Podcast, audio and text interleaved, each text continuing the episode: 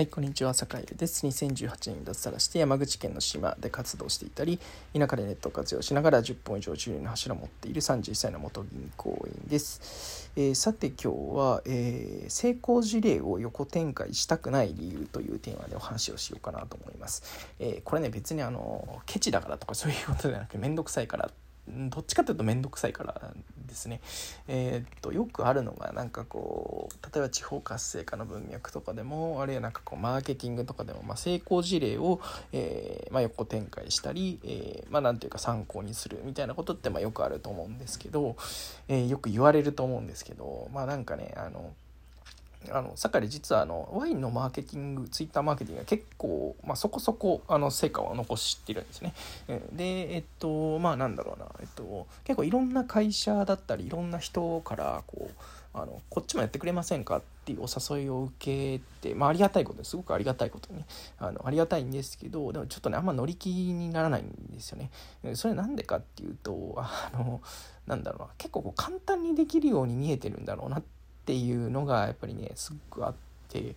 うんなんだろうなんかこう成功事例ってなんかこうそのモデルをなんかねそのまま、えー、本当に横展開すればなんかねこうパッとかもパッとこうなんか魔法のようになんか成功するみたいなあなんかそんなトーンで言ってってくる人とか結構いるんですよね。うん、まあでもまあ裏側が見えないからもそれってしょうがないんだけど実際その事例を作っている人からすると、えっと、結構ねそのなんかこう見えてない結構もうなんかもう一回やってって言われたらちょっときついよねっていうような、えー、ような何て言うか超泥臭い努力みたいなものっていうのがその成功の裏側にはやっぱり、えーと、どれも隠れて、えー、いて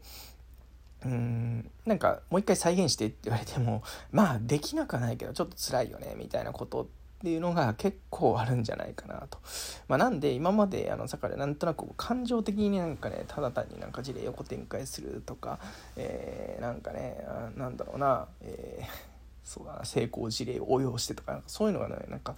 感覚としてなんか苦手だったんですよね。なんかこう苦手というのは好きではないというあのアンライクですね、うん。どっちかというともうヘイトに近いぐらいの感じかもしれないですけど、うん、あんま好きじゃなかったでやっぱり自分自身なんていうかこういろいろ実践している中で、えー、じゃあその実践してる内容をちょっとこう応用とかこう横展開しできできないかみたいな話をねやっぱりされた時にちょっとこうもやっとする理由っていうのはやっぱりどこに隠れているかというとえっ、ー、となんだろうそのなんかこう成功事例っていうのは、えー、簡単に横展開できるようなものではないと。なんかこう表面上のところだけ真似したって絶対にうまくいかないよっていうことがやっぱり実際にやってる人からするとなんか分かるんですよね。うん、だから何て言うんでしょうあの本当に情熱をかけられるものだったり本当にこれはあのちょっとこうもう一度、うん、それこそね事例を横展開してやりたいでもそれでもやりたいと思えるものが出てきたらやるという感じなのかなというふうに思っていてまあ何ていうかこう言う時の結構覚悟が違うんですよね。うん、そうそうそうなので酒井でもあのワインのアカウントを一つまあ割とあの連続的にこうバズらせるような、えー、バズらせてで、えーと、ワインを売っていくみたいなことを今、え、成功してるんですけど、まあ、もう一つの、えー、ワインアカウント最近立ち上げてそれもまあ無事ね同じような、えー、軌道に乗ったという状況にあるんですけど。